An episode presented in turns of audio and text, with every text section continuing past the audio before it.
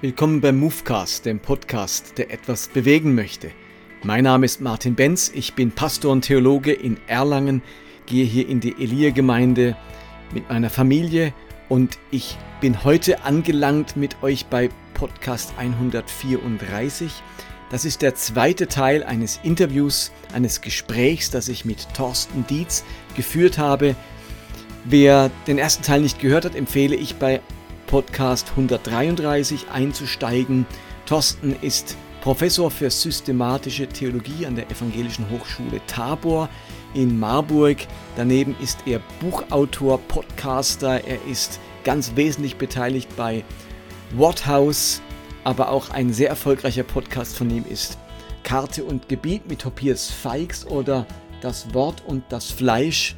Und dazu möchte ich euch einladen, da auch mal reinzuhören. Ansonsten steigen wir direkt ein in den zweiten Teil unseres Gesprächs und ich wünsche euch viel Inspiration dabei. Und ich meine, ich kann ein Stück weit nachvollziehen, dass sich Menschen überfordert fühlen von diesen Transformationen, die gerade stattfinden. Unsere Welt so ungeheuer im Wandel. Man weiß nicht, was morgen sein wird, was noch abgeschafft wird, eingeführt wird und es verunsichert total.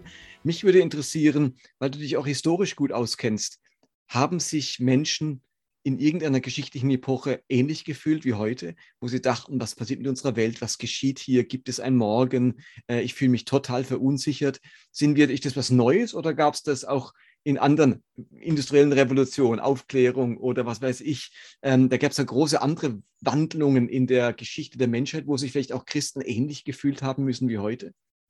Also das zieht sich natürlich durch die Geschichte. Klar, die Reformationszeit ist so eine Zeit. Und viele haben in der Reformationszeit einen Koller und sagen, es ist zu viel und wir, wir halten da nicht mehr Schritt und, und so.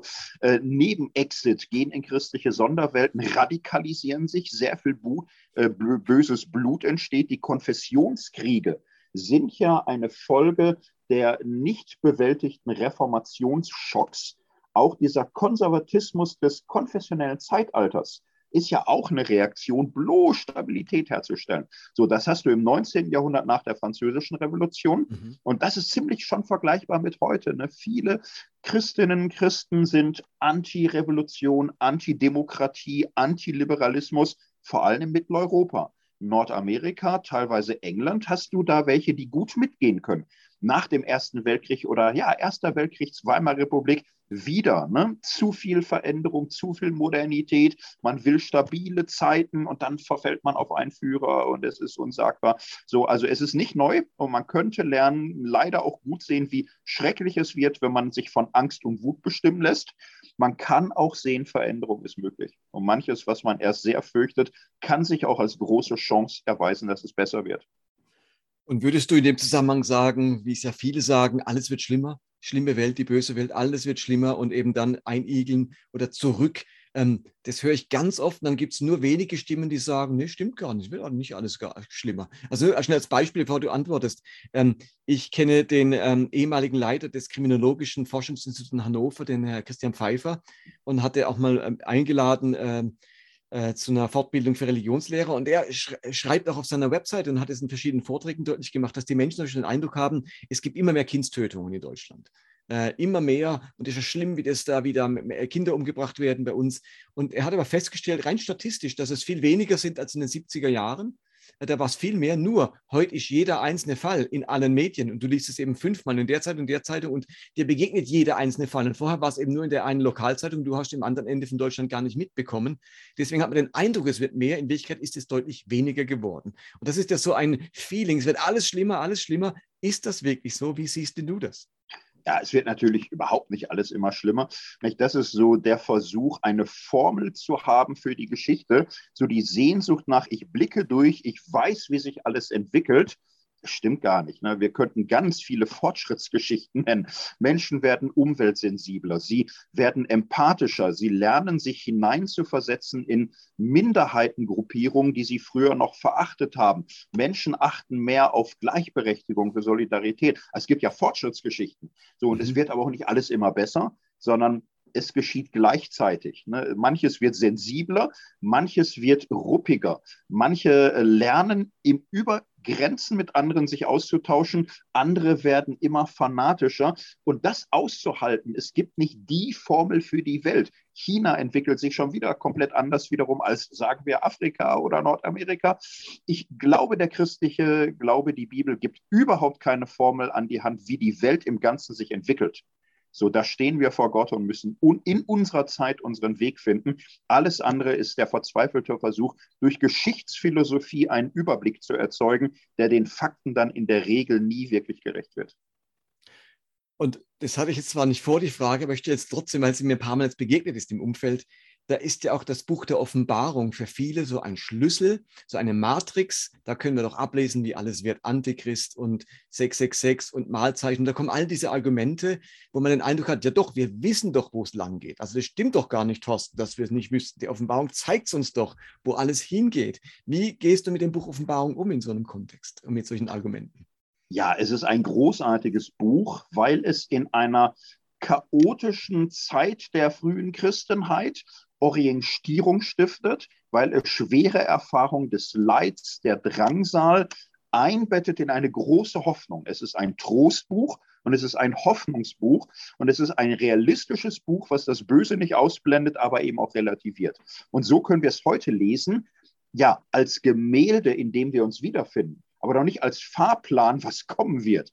Das ist eine völlig absurde Idee, zu fragen, sind wir schon in Kapitel 17 oder sind wir noch Kapitel 13 oder so.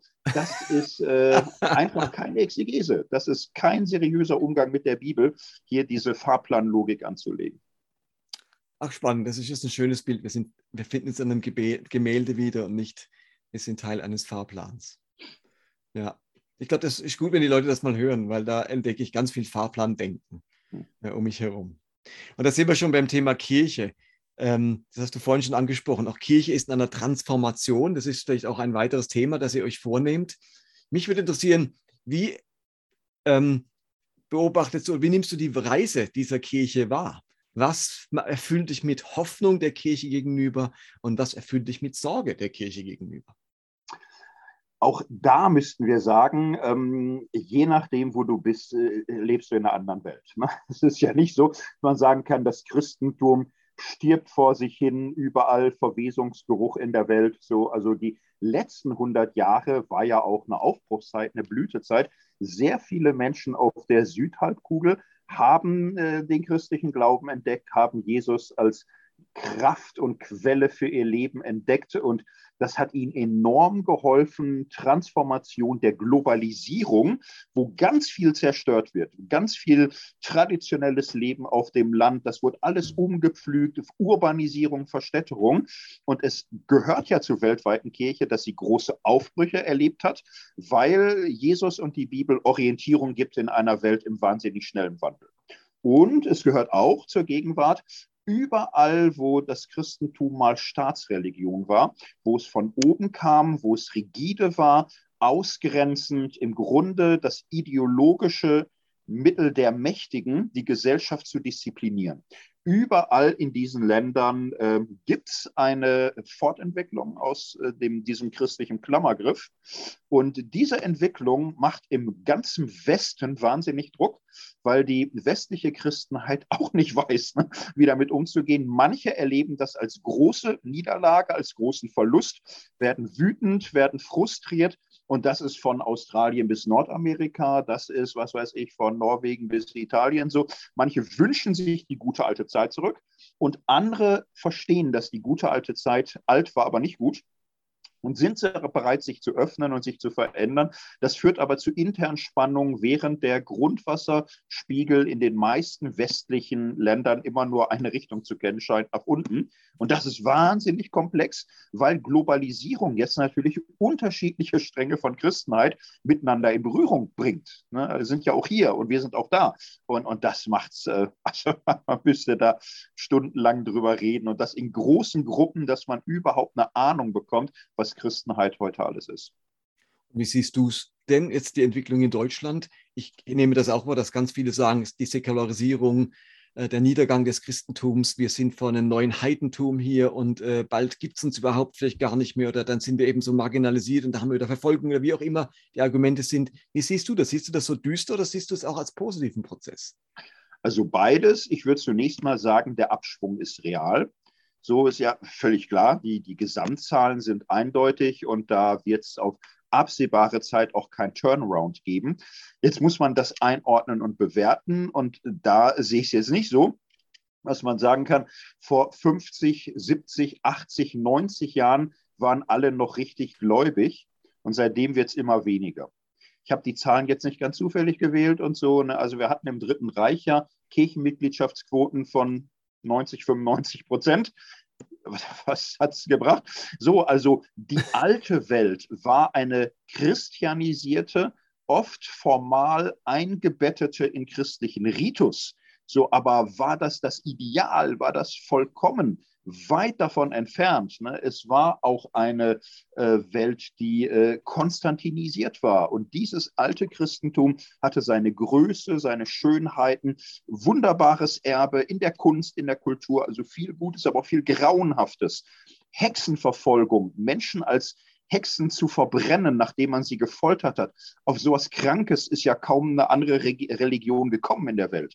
So, also Christentumsgeschichte hat ja unsagbare Tiefpunkte auch erklommen. Mhm. Auch diese ganzen Verketzerungen, Religionskriege, das ist ja alles auch eine Katastrophe.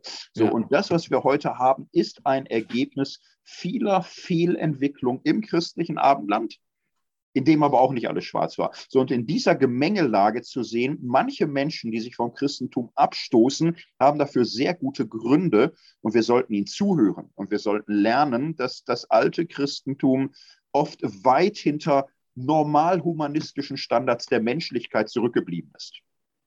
Und natürlich habe ich Hoffnung, dass sich in diesem Prozess des äh, ja, Schrumpfens auch Transformationen ergeben können, die äh, besser, christlicher, zukunftstauglicher sind als das, was man an früherer Größe auch erlebt hat. Mhm. Kannst du ein paar Beispiele nennen dafür, wo das Christentum zurückgeblieben ist hinter anderen humanen und humanistischen Normen, die sich so sonst entwickelt haben? Also ähm, man könnte hier auch die klassischen Themen nennen, nicht die, die ganze Frage in Europa, zum Beispiel Gleichberechtigung von Mann und Frau. In der Regel waren die christlichen Kirchen in Europa hier ein Hemmschuh von Entwicklung. Da haben wache, sensible Menschen längst gemerkt, das, das ist doch völlig komisch, was wir über Frauen sagen, wie wir über sie denken oder auch wie wir Kinder erziehen. So, ne, das müsste sich verändern. Es müsste humaner werden, mitfühlender, menschlicher, dialogischer, an, stärker an Gleichheit und Gleichberechtigung orientiert. Mhm. So, und da haben lange noch christliche Kreisen, christliche Kirchen versucht, Hierarchien aufrechtzuerhalten oder Druck und Drohung als Erziehungsmittel. Es gibt auch christliche Sondergruppen, die längst schon angefangen zu haben, zu sagen, ähm, wir, wir sind hier nicht äh, eine hierarchische Organisation, wir sind als Jesus-Leute die Gemeinschaft der Freien und Gleichen. Mhm. So, und wir müssen das weiterentwickeln, weit über das hinaus, was in früheren Gesellschaftsformen typisch war. Und das ist so eine gemischte Lage. Evangelikale hat es nämlich auf beiden Seiten. Liberale hattest du auch auf beiden Seiten, Angehörige der Staatskirchen. Und das sind dann einfach so Dinge, wenn Menschen sich vom Christentum abfinden, weil sie sagen, es ist autoritär, es ist repressiv, es ist hierarchisch, es ist anti-egalitär, ist es ein großes Unglück, mhm. weil das Christentum war teilweise wirklich so. Aber dieses alte Christentum hat damit eben auch Werte verraten, die in der Bibel eine große Rolle spielen. Ja, ja, sehr spannend. Und wie sieht für dich Kirche der Zukunft aus? Wo siehst du ihr größtes Wachstumspotenzial? Also ähm, ich glaube, wir müssen, also die, die, nächsten 10, 20 Jahre, würde ich sagen, sollte man nicht äh, von Wachstum in Deutschland in absoluten Zahlen sprechen. Die Prozesse werden so weitergehen. Sie werden demografisch schon so weitergehen. Kirchen werden schrumpfen. So, und für Freikirchen ist es ja schon gute Performance, wenn sie ihre Höhe halten gute Performance oder so. Ne? Das sind, glaube ich, äh, Realitäten, die man heute sehen muss. Und man muss sich auf Erneuerungsprozesse einstellen. Und in diesen Erneuerungsprozessen bescheidener werden, demütiger werden, auch weniger selbstbezüglich. Also nicht ständig so jedes Jahr sagen, ah, wir verlieren an Ansehen, wir verlieren an Respekt, es geht abwärts und so. Diese depressive Schleife macht auch nur unglücklich. Sie wird völlig fatal, wenn man ständig Schuldige sucht. Mhm. So, und das geht ja auch in beide Richtungen. Die einen sagen, ja, es geht nur abwärts, weil die Liberalen das Evangelium verloren haben die sagen dann, es geht abwärts, weil es immer noch viel zu viele Fundamentalisten gibt, weil viel zu viele noch ruhmhörig sind. Wenn alle liberale Kulturprotestanten wären, wir wären wahrscheinlich bald wieder bei 100 Prozent. Nein, aber das ist ja alles unrealistisch. Mhm. Ne? Wir kommen ja alle in eine Zukunft hinein, die wir alle noch nicht kennen. Und wir müssen das Christentum ja, neu entwickeln, neu gestalten, neu entdecken. Wir müssen einen Entdeckergeist gewinnen. Was äh, trifft heutige äh, Herausforderungen? Was trifft heutige Sehnsüchte? Und das muss nicht immer irgendwas ganz Neues sein. Manchmal sind es auch gute, alte, schöne Texte, Lieder, Formen. Pilgern zum Beispiel wird wieder entdeckt seit Jahrzehnten. Tut man auch gut dran. Mhm. So hilft rauszukommen aus der Birne, rauszukommen aus ideologischen Kämpfen, sich auf dem Weg werden, Körper werden, Mensch werden, unterwegs sein und sich einzuschwingen in längeres Prüfen, wo stehe ich eigentlich? Das ist so eine schöne Form der Wiederentdeckung von etwas Altem, was heutzutage wieder große Kraft entfalten kann. Jetzt hast du ein Beispiel genannt für dieses Wiederentdeckerwerden, entdecken, was äh, wie Kirche sein muss. Was hast du noch für Entdeckungen gemacht, wie Kirche sein müsste? Hast du da für dich äh, weitere Entdeckungen gemacht? Also, wenn ich mich umschaue, würde ich sagen, wir müssen lernen, Vielfalt äh, zu unserer DNA zu zählen. So, es gibt heute ganz unterschiedliche Dinge, die funktionieren. Sehr traditionell liturgische Gottesdienste, Abendmahl so uralte Form. Es gibt Menschen, denen das wahnsinnig hilft, so diese körperliche, symbolhaltige Form des Glaubens zu entdecken. Für andere ist das gar nichts. Andere brauchen eine Musik, die laut ist, die sie in den Knochen spüren, wo sie aus sich herausgehen können. Sie brauchen irgendwas so im Industriegebiet. So und ähm, Vielfalt zu unserer DNA zu zählen, auszusteigen von, das ist Kirche normal, ja, das ist Sonderform, das ist nicht gut. Das ist richtig bibeltreu, das ist angebracht. Das äh, wirklich zu sehen, ähm, wir leben in einer vielfältigen Welt. Kirche ist immer den Weg der Inkarnation Jesu Christi mitgehen. Das heißt, heute hineinzugehen in vielfältige Kulturen, in Jugendkulturen, in Seniorenkulturen, in laute Kulturen und leise Kulturen. Es gibt sehr explizite, lautstarke Formen von Glauben, wo Menschen es brauchen. Es gibt auch sehr diskrete Formen von Menschen, die es nicht wollen, dass über Glaube und Frömmigkeit irgendwie explizit oder persönlich gesprochen wird, die das brauchen als etwas, was sehr innerlich ist mhm, und darin mhm. aber wirklich Halt finden. Das akzeptieren lernen. Ne? Diese Vielfalt ist für alle eine Herausforderung. Und würdest du sagen, so eine Vielfalt ist auch innerhalb einer Kirche möglich oder braucht es da ganz verschiedene Kirchen in einer Stadt, in einem Dorf? Oder wäre es auch eine Herausforderung zu sagen, wir bieten ganz unterschiedliche Formate an? Es gibt mal so einen Gottesdienst, mal so einen Gottesdienst, oder ist das eher verwirrend? Schafft das Unklarheit? Äh, lieber eine Zielgruppe wählen und sagen, das machen wir richtig gut? Und da würde ich auch sagen, also es wird ja alles durchprobiert. Ne? Es gibt Jugendkirchen, es gibt Kirchen, die sagen, wir haben fünf Programme und, und so. Und ähm, man kann es, glaube ich, vorher nicht wissen, man muss es probieren.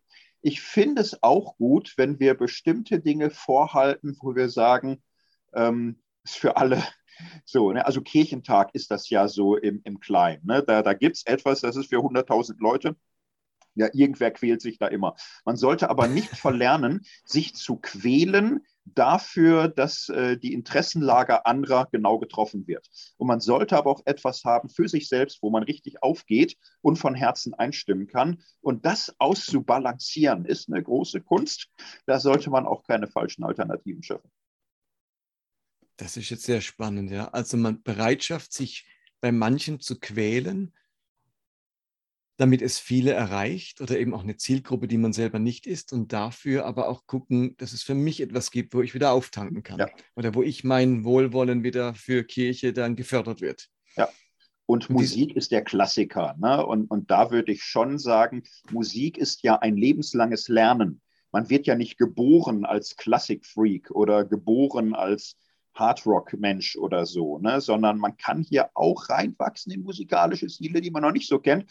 Dafür eine Offenheit haben, ist immer gut. Und dann natürlich zu wissen, ne, für manche ist einfach ein Orgelkonzert fantastisch, für andere ein Rauschmeißer. So, und, und damit auch in irgendeiner barmherzigen Weise umgehen. Volkskirche neigt dazu, ein bisschen immer sich so als Erziehungsanstalt zu verstehen und zu sagen, wir wissen, was gute Musik ist und die bringen wir den Leuten bei, auch wenn sie es nicht ertragen können. So, und andere Evangelikale sind ja da sehr zeitgeistorientiert.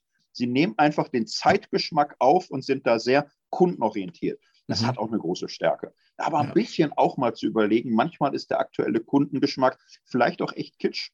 Vielleicht müsste man ein bisschen Kunst und Ästhetik auch nochmal steigern. So, da müsste man arbeiten in beide Richtungen.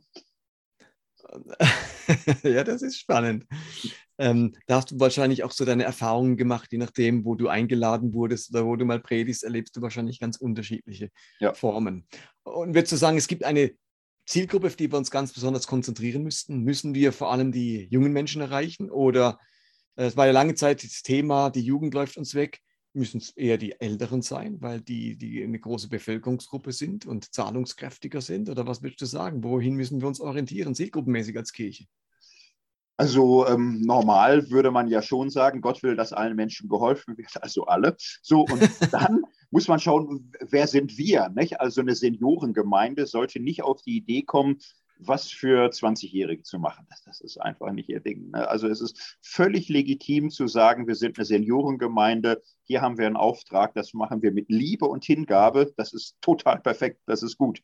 Gesamtkirchlich ist, glaube ich, schon klar, der schwierige Bereich ist der zwischen 15 und 30, wo viele in der Jugend noch Kinder äh, Glauben hatten, Kinderarbeit, wo sie Teil waren. So, und dann rutschen sie raus und dann fallen sie raus und dann verabschieden sie sich ganz und nehmen ihre späteren Kinder auch mit. Und ähm, das müsste, glaube ich, klar sein. Wenn Kirche zwischen 15 und 35 nicht stattfindet, verliert sie nicht nur Menschen, sondern Generationen. Das ist eine Überlebensfrage zu sagen, wenn wir da nicht mehr funktionieren, dann geht uns mittelfristig das Licht aus.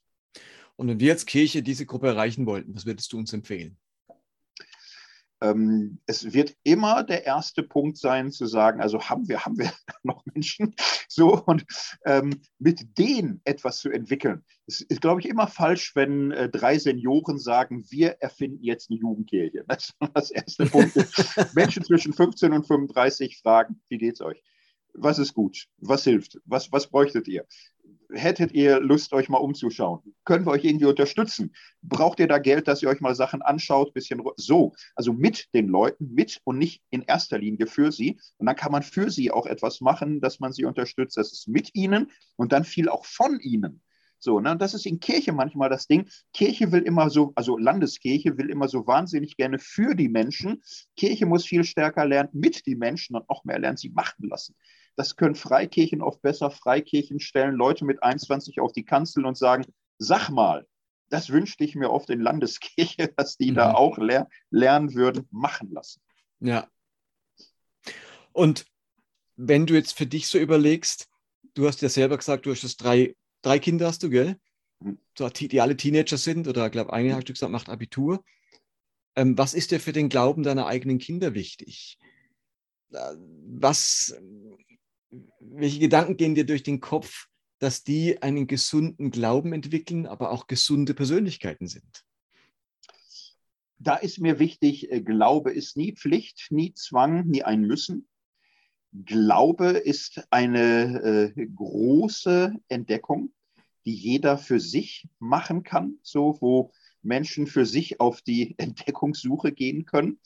Dafür braucht man offenen Raum, wo man ja auch Dinge sieht, wo man Dinge mitbekommt. Das passiert nicht einfach so, so sondern äh, einfach auch die Chance haben, was zu entdecken, dass Dinge angeboten sind. Da kann man ein bisschen gucken, gibt es einen Jugendkreis, gibt es einen Teenie-Kreis, gibt es da Leute. So, und dann Jugendliche mit anderen Jugendlichen zusammen Entdeckungen machen lassen in Musik, in Liedern, in Gottesdienstformaten, in alten und neuen Dingen und äh, ganz schlicht das Vertrauen haben, äh, dass so wie Gott der Gott unserer Väter und Mütter war, so wie er unser Gott ist, auch der Gott unserer Kinder ist. So und in diesem Vertrauen Gott und die Kinder machen lassen, Das finde ich so als Haltung irgendwie auch gut, dass man das nicht mit Angst und nicht mit Druck und nicht irgendwie hintenrum und, und sonst wie, das kann, glaube ich, mehr schaden als nützen. Und wie machst du es konkret bei deinen eigenen Kindern, wenn die sagen, wir haben keinen Bock auf Kirche, wir wollen nicht gehen oder so, was, dann hast du gesagt, kein Druck. Das heißt, dann sagst du nicht, ihr kommt mit, ihr dürft euch da, parkt euch dort, von mir aus könnt ihr irgendwas lesen oder wie gehe ich dann selber damit um, wenn deine Kinder so oder so reagieren auf das Angebot? Also unsere sind jetzt zwischen 11 und 18 nicht? und wir, wir gehen jeden normalen Sonntag in den Gottesdienst und solange sie klein war, haben sie natürlich mitgenommen. Da gab es immer Kindergruppen, da gab es immer Angebote und nach der Konfirmation war für uns völlig klar, keiner muss. So, jeder kann auch mal sonntags ausschlafen, aber es ist schön, wenn es Angebote gibt und sie kommen oft mit. So, das ist die Realität. Wir haben aber natürlich auch eine Gemeinde, wo dann eben für alle Altersgruppen bis 14 was geboten ist. Und darüber hinaus gibt es auch einen Jugendkreis und einen Teenie-Kreis. Ehrlich gesagt zieht das dann auch. Es sieht nicht, dass sie sagen, mit Mama und Papa gehe ich so gerne in die Kirche, sondern dass sie wissen, ah, da treffe ich ja sowieso und da treffe ich die mhm. und die und da mhm. haben wir auch eine schöne Zeit. So geht es dann auch. Ne? Das ist ja die große Herausforderung, wenn es zu wenig Jugendliche im gleichen Alter hat, ja. Äh, dann, äh, wenn es also nach unten irgendwo abreißt, dann ja. ist es unglaublich schwierig, das wieder ja. hinzukriegen, weil du hast völlig recht, die gehen nicht in Gottesdienst, weil sie mit uns in der Bank sitzen wollen, sondern weil sie ihre Freunde treffen. Ja. Äh, und wenn die da sind, dann ist alles gut und wenn die nicht da sind, dann ist alles blöd sozusagen. So ist es. Und, und da müssen, glaube ich, auch alle Eltern sehen, nicht? also dann äh, muss man gucken in der Gemeindelandschaft in der Nähe, wo, wo gibt es das? Wo gibt es Kinder, Jugendliche, die jetzt auch in, in einer gesunden, freien, christozentrischen Weise irgendwie mit Glauben in Berührung kommen. So, und, und dann gehen die dahin. So, und dann müssen die nicht mit Mama und Papa in eine Gemeinde, wo sie sich quälen und leiden, ja. so, sondern finden hoffentlich irgendwas, wo sie es aufblühen. Und das merken wir ja, für Kinder und Jugendliche sind Gleichaltrige oder so Vorbilder ganz wichtig. Da würde mich interessieren, für dich in, in deinem Glauben, in deinem Leben, wer sind für dich so ganz wichtige Vorbilder gewesen oder aktuell wichtige Vorbilder? Mhm. Also es sind natürlich die langweiligen Klassiker, sag ich mal. Ich habe 1991, so als ich gerade Christ war, die große Biografie von Dietrich Bonhoeffer gelesen, vom Bethke 1000 Seiten und dann schon gedacht, oh, wow, wow, das, das ist äh, schon was ganz Besonderes, gegen den Strom zu stehen, mutig zu sein, aber auch äh, tatkräftig zu sein, realistisch zu sein. Das hat mich fasziniert, hat mich 30 äh, Jahre auch begleitet. So, und dann denke ich aber auch, es sind nicht immer nur die großen Helden. Ich wüsste einige Leute auch in meiner Umgebung, die ähm, ein bisschen so Heinzelmännchen-Christen sind, die sehen einfach, was zu tun ist und machen einfach. Die fragen nicht, die sagen nicht, die sehen und tun und sind fast am glücklichsten, wenn es keiner merkt. Und das mhm. finde ich sehr faszinierend, wie viel Gutes Menschen tun, ohne es nötig zu haben, dass es irgendwie in eine Zeitung kommt oder dass es überhaupt irgendeiner merkt. Das finde ich total vorbildlich, ähm, dieses auch wegzukommen von diesem ganzen Ego, etwas sein wollen, wahrgenommen zu werden, gelobt werden zu wollen und so. Das finde ich hat äh, etwas tief christlich Faszinierendes, wenn Menschen sich wirklich zurücknehmen können, auch in dem Guten, was sie tun. Und das finde ich immer total schön, sowas auch sehen, zu sehen. Und das ist eine besondere Herausforderung für Leute, die im Rampenlicht stehen. Also du bist viel äh, digital, multimedial sichtbar, aber auch äh, als Professor, äh, als Prediger und so weiter. Also wir haben ja immer auch eine, ein Dasein vor den Menschen, geht mir ja genauso als Pastor oder Podcaster und so weiter. Wie gelingt es uns, wie gelingt es dir, dass es uns nicht in zwei Versionen gibt? Die, die wir präsentieren und die, die wir wirklich sind mit unseren Zweifeln oder mit unseren äh, Launen oder wie auch immer. Wie gelingt dir das? Ja, ich glaube, dabei ist es ähm, wichtig, ähm, sich persönlich zu unterscheiden können, auch von dem, der man in der Öffentlichkeit ist, weil in der Öffentlichkeit ist man natürlich eine Projektionsfläche. Ne? Und als Faustregel ist da, glaube ich, schon immer gut. Man ist nicht so toll wie die Anhänger der öffentlichen Figur, die man ist von einem Glauben, aber auch nicht so schlecht, wie die Feinde sagen. okay. Das ist wie eine, eine Projektionsfläche und, und wir sind ja mehr, wir sind komplexer, wir, wir sind nicht das Ideal, das wir manchmal im Quatschen von uns erzeugen und auch nicht, also so. Und, und das auch klar zu kriegen, auch nicht so an der eigenen öffentlichen Rolle zu hängen. da auch nicht so empfänglich zu sein für Lob oder Kritik, sondern irgendwie auch zu wissen, ich bin daneben auch ähm, Mensch, ich bin Kind Gottes, ich bin äh, Ehemann, ich bin Vater und, und all das ist total real. Das kann man nicht alles immer dem beruflichen nach- und unterordnen. Gerade wenn es viel ist, ist das ja auch immer eine Versuchung. Der Auftrag, die Berufung, ach, was hat man da in christlichen Kreisen alles und so. Also da Abstand, Abstand und Gelassenheit ist da, glaube ich, echt gut. Und wenn ich ja noch eine persönliche Frage anknüpfen darf, weil du das so schön gesagt hast, jetzt mit eben wahrnehmen, wer man auch wirklich ist, mit dem ganzen familiären Umfeld. Du hast, also so wirkt es zumindest auf mich, einen total vollen Terminplan. Du bist überall, dort eine Konferenz, dort eine Tagung, dort Professor, dort ein Buch geschrieben.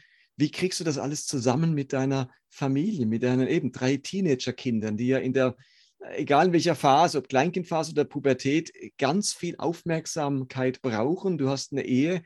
Wie gelingt dir das alles in einen Hut zu bekommen? Hast du Superkräfte oder einen längeren Tag als wir, oder? Du sprichst jetzt mehr mit der Rolle als mit mir. Also ich könnte es besser erklären, als ich es umsetze. Das ist immer der Witz. viel nachdenkt. Nein, und da muss man aber auch, glaube ich, realistisch sein. Also, ähm, aber es ist natürlich Herausforderung. Ne? Eben, dass nicht hinter den ganzen tollen, vielen Dingern die, die wirklich wesentlichen Dinge zu kurz kommen. Wir hatten jetzt gerade ein Wochenende, wir waren zusammen im Kino, dann waren wir zusammen im Schwimmbad, dann sind wir zusammen essen gegangen, sind woanders Besuche und so. Also wir, wir setzen das rein in den Alltag, wir gucken, weil ich natürlich immer so der gefährdete Punkt in unserer Familie bin, dass vieles nicht stattfindet, weil der Papa so viel machen muss und so. Mhm. Ne? Und da, das ist äh, ein Leiden und das ist etwas, wo man irgendwie auch tapfer gegenhalten muss, so gut man schafft. Ja. So, ne, mit den eigenen Grenzen und Belastungen auch realistisch leben, sich ihnen aber auch nicht ergeben, sondern wirklich auch noch äh, gute Dinge da rausschlagen, bevor man sich selbst völlig aufgibt. Das ja. ist, glaube ich, die große Herausforderung. Und da spielen ja vielleicht auch Fernsehserien eine Rolle in diesem Ausgleich. Wer dich kennt, weiß, dass du gerne Serien schaust und das Buch ähm, Sünde da hast du ja viele Analogien zu bekannten Fernsehsendungen oder Serien gezogen. Was ist aktuell dein Filmtipp oder Serientipp für uns? Äh, wenn wir uns erholen wollen oder mal was Nettes anschauen, was sind die Empfehlungen aus der Redaktion? Thorsten Dietz. Äh, ich warte im Moment auf das äh, nächste große Ding. Also ich, ich gucke natürlich aktuell Boba Fett und, und so, ne, Mandalorianer fand ich noch ein bisschen besser und, und so. Ähm, letzte spannende Serie über Weihnachten, Silvester, ähm, Der Hexer, The Witcher. Mhm. So, ich finde, es ist kein neues Game of Thrones, aber es ist so die Richtung. Ne? Das fand ich wirklich reizvoll. Eine eigene Welt für Leute, die Fantasy mögen und da gerne abtauchen. Gestern war ich im Kino ähm, Sing 2 Oh ja. So, und, und wer so Animation und Tiere und so, also wir haben sehr gelacht. So, ne? Also wir hatten da richtig Spaß und haben uns den halben Abend noch so Highlights aus dem Film erzählt und, und wirklich äh, leichte, schöne Kost, die einem ein Lächeln ins Gesicht zaubert, ohne dass man jetzt über alles ultrativ diskutieren muss. Das ist schon auch schön. Also kann ich auch sehr empfehlen. Sing 2 habe ich noch nicht gesehen, Sing 1. Ich habe noch kleine Kinder, fünf und sieben sind die. Und denen ist wirklich fast alles, was wir irgendwie anschauen, zu gefährlich. Mhm. Also äh, gestern haben wir wieder Conny versucht und dann muss man abbrechen. Ähm, Papa, das ist uns zu gefährlich. Also da geht ganz, ganz wenig. Wir müssen also ja. wirklich beim, wenn bei irgendwo bei, bei der Empfehlung bei Netflix oder so steht zwei bis fünf, dann weiß ich, das ist leider schon zu gefährlich für meine. Ist ja auch ja. gut, wenn die da, da noch ganz empfindsam sind. Aber Sing 1 ist einer der ganz wenigen Filme, den wir miteinander anschauen konnten, weil er wirklich harmlos war und das Singen auch immer wieder so eine schöne, positive Atmosphäre schafft. Insofern kann ich nachvollziehen, dass Sing 2 ähm, wahrscheinlich auch ganz toll ist. Ähm, sobald der irgendwie auf DVD oder so erhältlich ja. ist, wird das auch was für uns sein. Wenn es gefährlich wird, ist er fast vorbei. Also könnt ihr gucken. ja, sehr gut. Thorsten, ähm, jetzt habe ich dir ganz viele Fragen gestellt. Ich äh, danke dir sehr für dein immer präzises Auskunft geben. Ich genieße es total, dich zu hören, egal ob das bei Worthaus ist oder an sonstigen Dingen oder von dir zu lesen. Du bringst die Dinge so gut auf den Punkt und ich genieße bei dir die Ausgewogenheit. Du hast immer so beides im Blick, äh, aber nicht so, so wachsweich, wischiwaschi, sondern mit einer großen Klarheit und Präzision beide Seiten im Blick, kannst die benennen, aber dann auch gleichzeitig sagen, was dir dabei wichtig ist. Äh, man weiß, wo man dran ist bei dir, aber ohne dass du es so einseitig bringst, dass man die andere Seite gar nicht hört. ich finde, gerade durch das Hören auf der anderen Seite kann man für sich auch abwägen. Oh, stimmt, da hat jemand beides im Blick, aber hat trotzdem eine dezidierte Meinung dazu. Finde ich total hilfreich bei dir. Vielen Dank für den Dienst, den du auch tust für ganz viele Christen und Menschen in unserem Land und darüber hinaus. Ja. Dankeschön, Martin. Und äh, ich kann das Lob zurückgeben, wenn ich Menschen treffe, wo echt ein Umzug unvermeidlich ist, weil es zu schlimm ist, wo sie sind. Movecast ist der Umzugshelfer, den ich da gerne empfehle. Also ich verfolge das auch. Und dir auch danke für deinen Dienst, was du hier machst. Sehr schön.